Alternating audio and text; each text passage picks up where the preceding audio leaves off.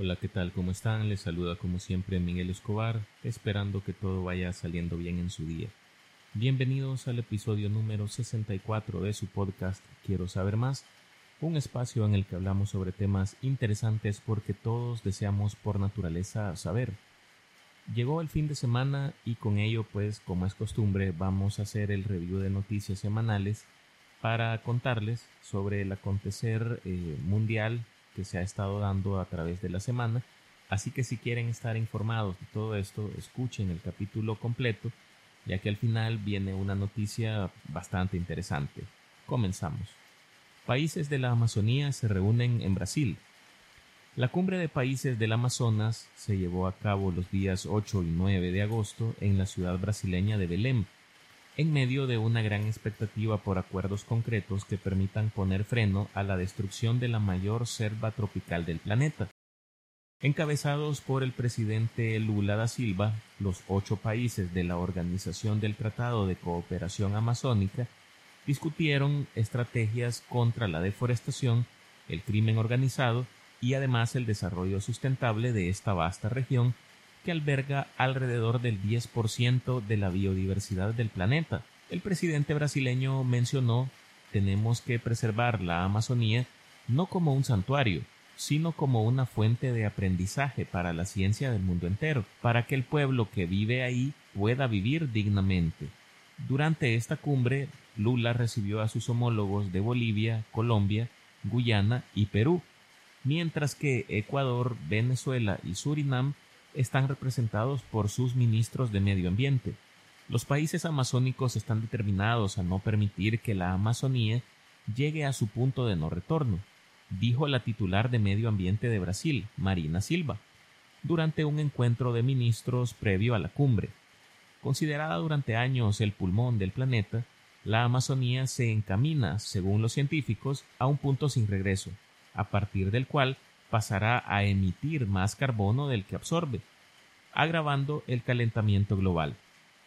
Por su lado, el presidente de Colombia, Gustavo Petro, presentó cuatro propuestas para proteger la Amazonía durante la reunión. Una de estas propuestas fue la creación de un Tribunal de Justicia Ambiental Amazónico.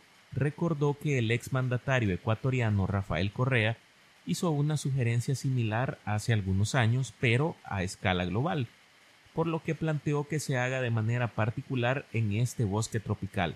Nosotros, los estados que estamos aquí, podríamos generar un tribunal internacional amazónico ambiental para juzgar crímenes contra el Amazonas, reconociendo los derechos de la selva, expresó este presidente. Otra de las propuestas que expuso fue la de cambiar deuda por acción climática. Señaló que no se trataría de hacerlo cada país de manera individual, sino hacer una reforma del sistema financiero de manera integral entre todos los países.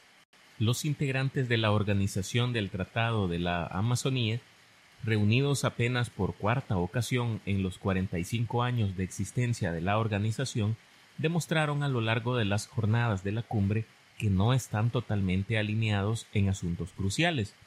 Los compromisos para la protección de la selva han sido desiguales, y su declaración conjunta no incluyó un compromiso compartido para acabar totalmente con la deforestación para el año 2030, como algunos lo esperaban.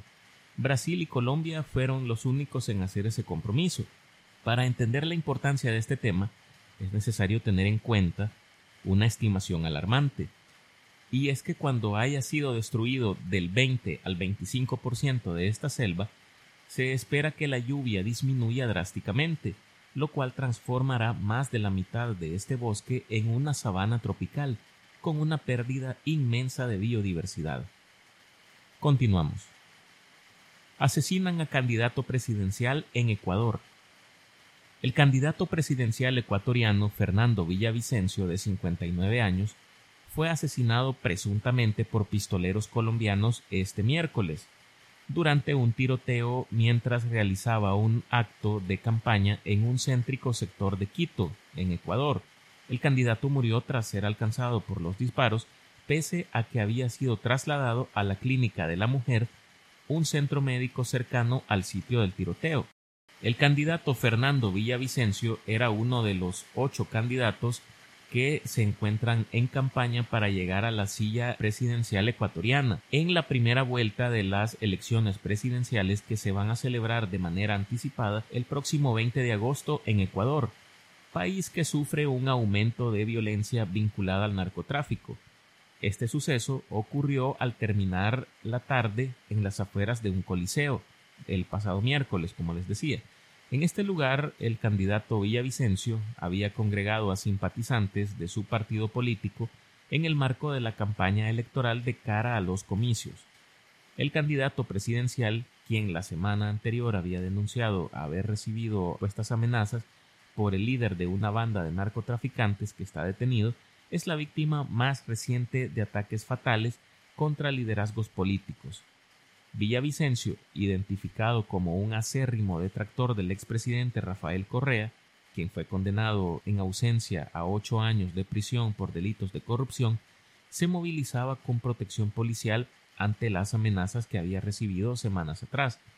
Según informaciones de medios locales, agentes especiales investigaban la posibilidad de la colocación de un artefacto explosivo en el coliseo de una unidad educativa en la que el candidato eh, estaba ejecutando una acción proselitista. Este asesinato se da en un momento en que Ecuador sufre una escalada de violencia sin precedentes. La acción de bandas criminales es lo que está impulsando este tipo de acciones violentas y a diario se han estado produciendo múltiples asesinatos, extorsiones, ataques con explosivos, entre otros delitos en este país. Todo esto obviamente ha venido sembrando el terror entre los ecuatorianos que sufren este tipo de hechos violentos desde hace algo más de dos años. De hecho, si recuerdan, semanas atrás les comentaba sobre una serie de motines que habían ocurrido al interior de las cárceles del sistema penitenciario del país sudamericano, a raíz de los que se habían ejecutado requisas por parte de las autoridades habiéndose incautado un número significativo de armas de fuego y municiones. Ahora, imaginémonos, si ese armamento era el que esta gente tenía al interior de las cárceles, ¿qué tipo de armamento pueden tener afuera? Ecuador cerró el año 2022 con la mayor tasa de muertes violentas de su historia, al registrar 25,32 homicidios por cada 100.000 habitantes, la gran mayoría asociada, según el gobierno, al crimen organizado y narcotráfico, que ha ganado fuerza en la costa y ha convertido a los puertos en grandes trampolines para hacer llegar la cocaína hasta Europa y Norteamérica. Justamente la lucha contra la criminalidad organizada ha sido una de las principales promesas de los candidatos que aspiran a suceder en la presidencia al conservador Guillermo Lazo. El jueves se conoció que el FBI apoyará a Ecuador en las investigaciones sobre el homicidio de Fernando Villavicencio, según lo anunció el mismo presidente ecuatoriano Guillermo Lazo. Y tras este crimen, el presidente Lazo declaró un estado de excepción de 60 días en todo el país. Esta medida permite el patrullaje de militares en las calles de la nación. Lazo también ordenó tres días de luto nacional para honrar la memoria del periodista y exdiputado. Hay que decir que este ataque, además del asesinato del, del candidato presidencial, también dejó un sospechoso muerto y nueve heridos, entre ellos tres policías que custodiaban al candidato. Con este asesinato la crisis de seguridad en el país adquiere una magnitud hasta ahora desconocida, Expertos en seguridad pública y criminalidad organizada han dicho que cada vez queda más claro que Ecuador es el centro de la violencia en el mundo andino, superando incluso la tasa de homicidios de México. Hay muchos indicios de que estamos reviviendo la historia mexicana de los 2000 con el gran auge de los cárteles. Ojalá se pueda aprender lecciones de aquel caso. La campaña electoral sigue su curso y la fecha de los comicios se mantiene. Si el combate a la violencia ya era un tema predominante antes del asesinato de Villavicencio, es de imaginar que, a partir de ahora, se convierta en un asunto clave. Continuamos. Un nuevo terremoto de magnitud 5.2 sacude el sur de Turquía. La provincia turca de Malatya, en la mitad este del país, se ha visto sacudida este jueves por un terremoto que, pese a no haber provocado grandes destrozos, sí ha dejado más de una veintena de heridos, según el gobierno. por situaciones de pánico en las que algunas de estas personas llegaron incluso a saltar desde las ventanas.